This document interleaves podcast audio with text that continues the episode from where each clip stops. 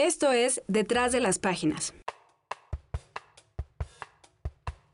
En la portada del número de junio de Letras Libres, la política del odio. La existencia del otro nos define y confronta. Los pueblos primitivos se llamaban a sí mismos con nombres que significaban seres humanos, los mejores, los perfectos.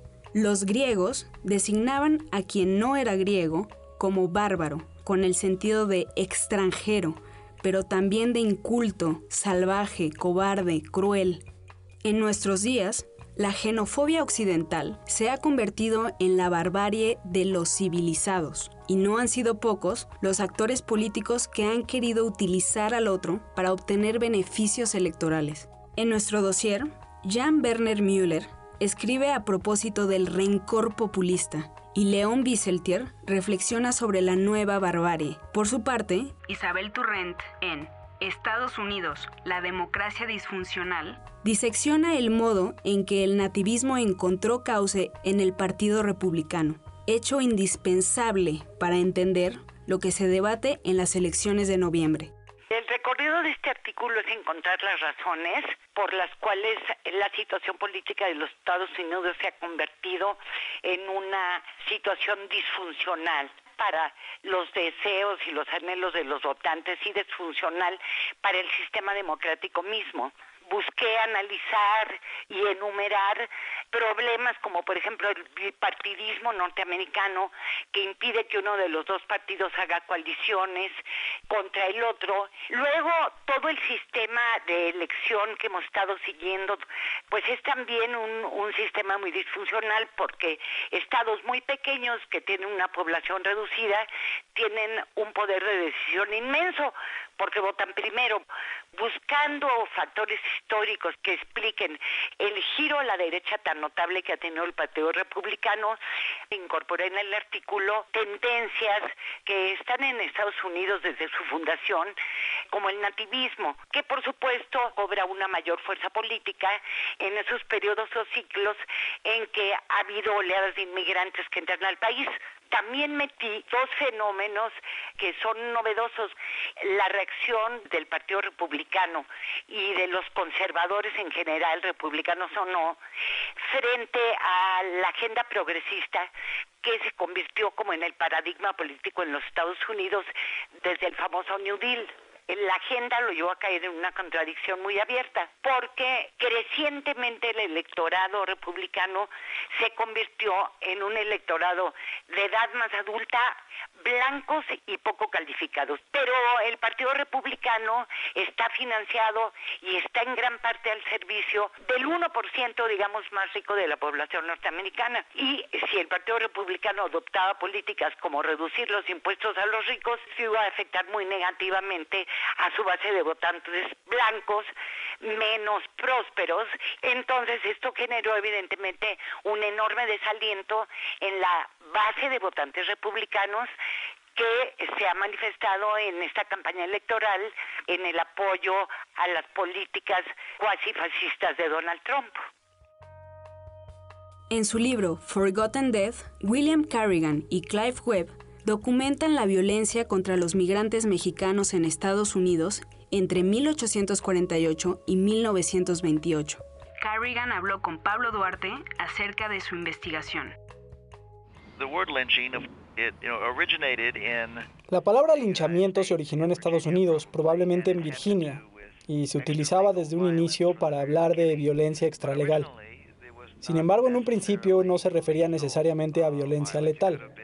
Podía tratarse de azotes o aquellos episodios de bañar a alguien en brea y plumas. Se trataba en esencia de un caso en el que los miembros de una comunidad decidían administrar un castigo fuera de la ley. Evolucionó con el paso del tiempo hasta tratarse de un linchamiento solo si una persona era asesinada, especialmente ahorcada. Y eso se volvió parte de la definición.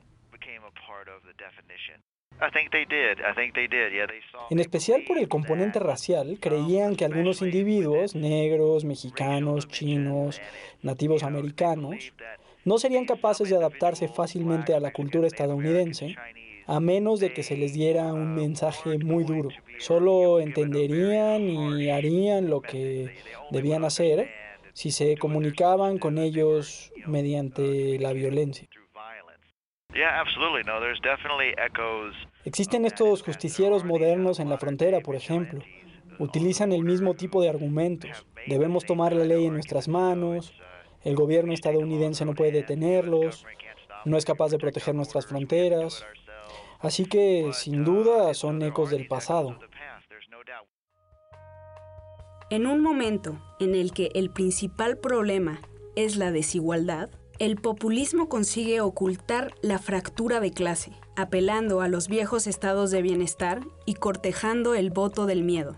En un artículo exclusivo de la edición española y de iPad, Maren Bascuñán se pregunta ¿de dónde proceden los nuevos populismos?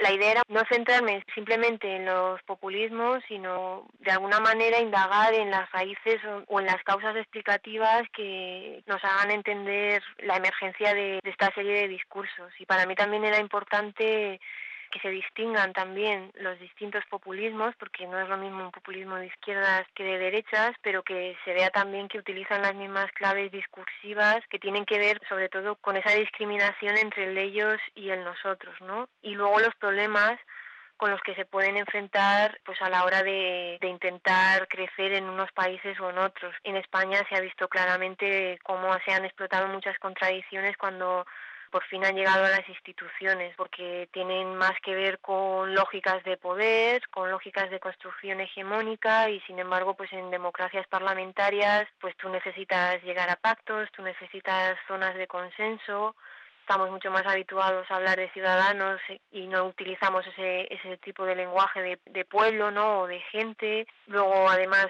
se centra muchísimo en, crear ese tipo de metáforas que constantemente estén discriminando entre ellos y en nosotros.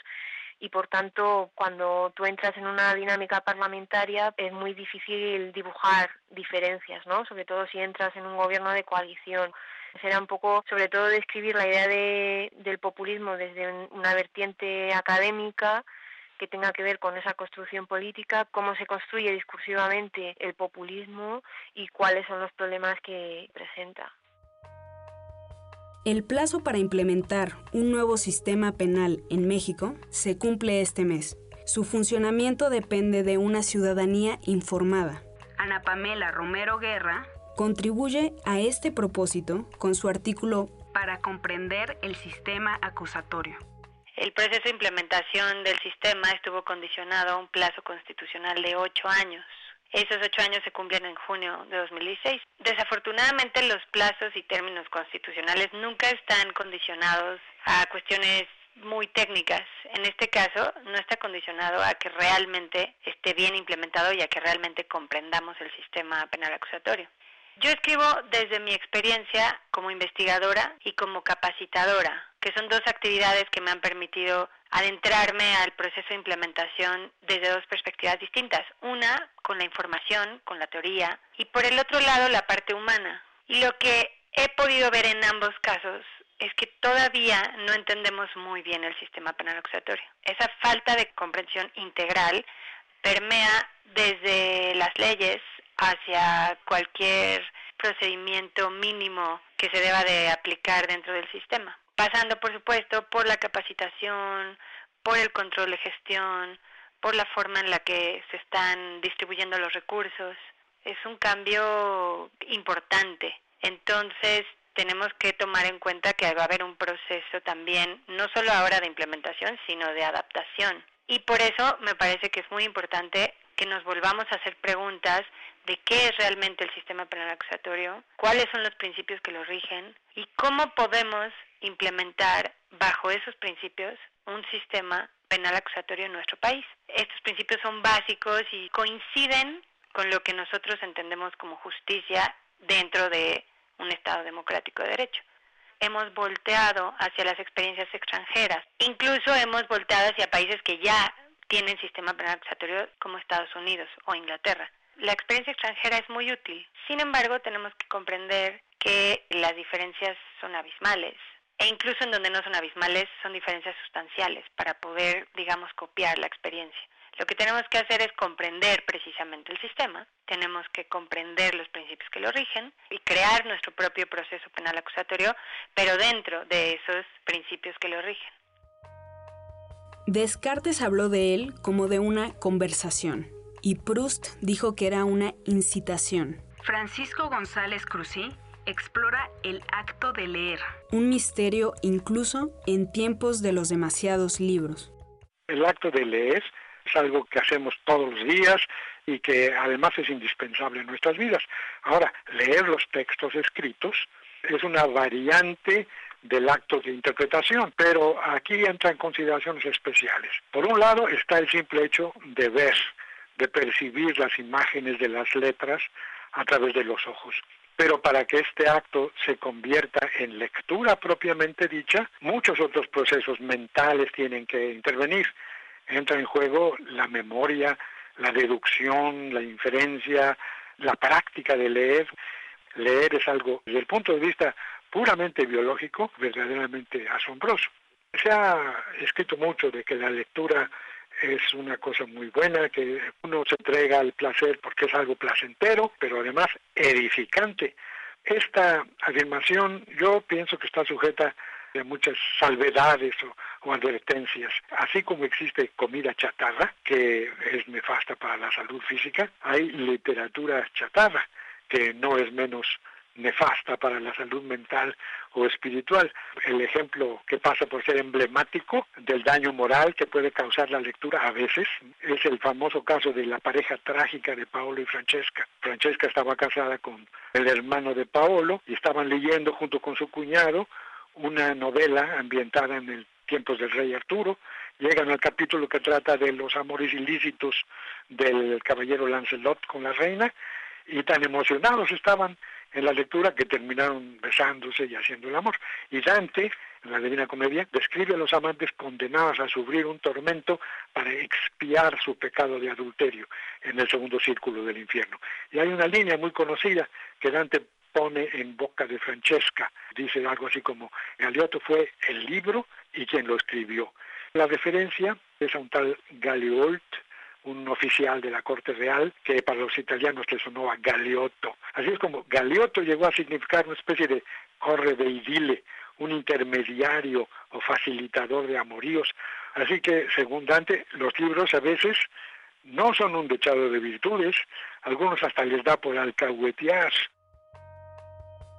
El rock estuvo proscrito en Cuba durante décadas. En El rock me absolverá, Eduardo Uchín Sosa hace la crónica del reciente concierto de los Rolling Stones en La Habana, que fue una señal de apertura para algunos y una operación cosmética para otros, y muestra el carácter contradictorio y anacrónico del régimen de la isla.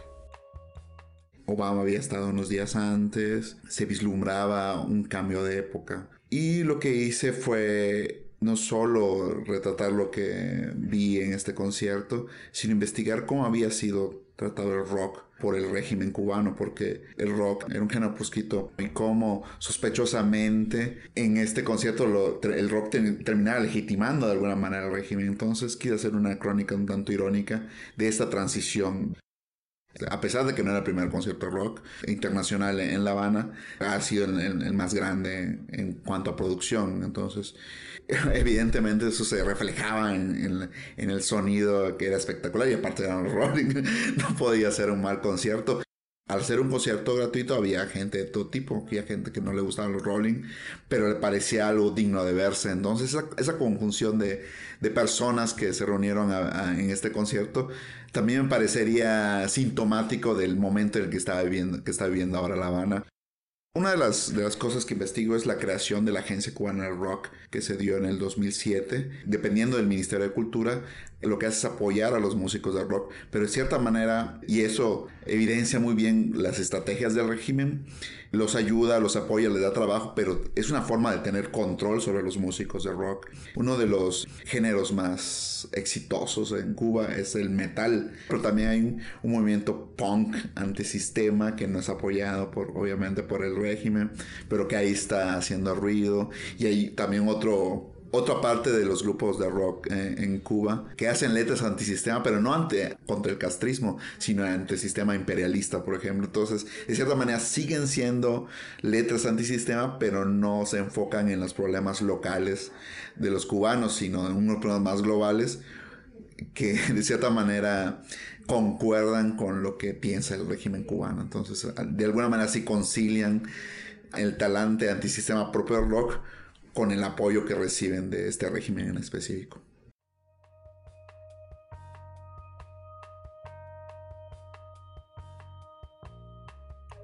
También en nuestro número de junio, Christopher Domínguez Michael escribe sobre Ulises Carrión.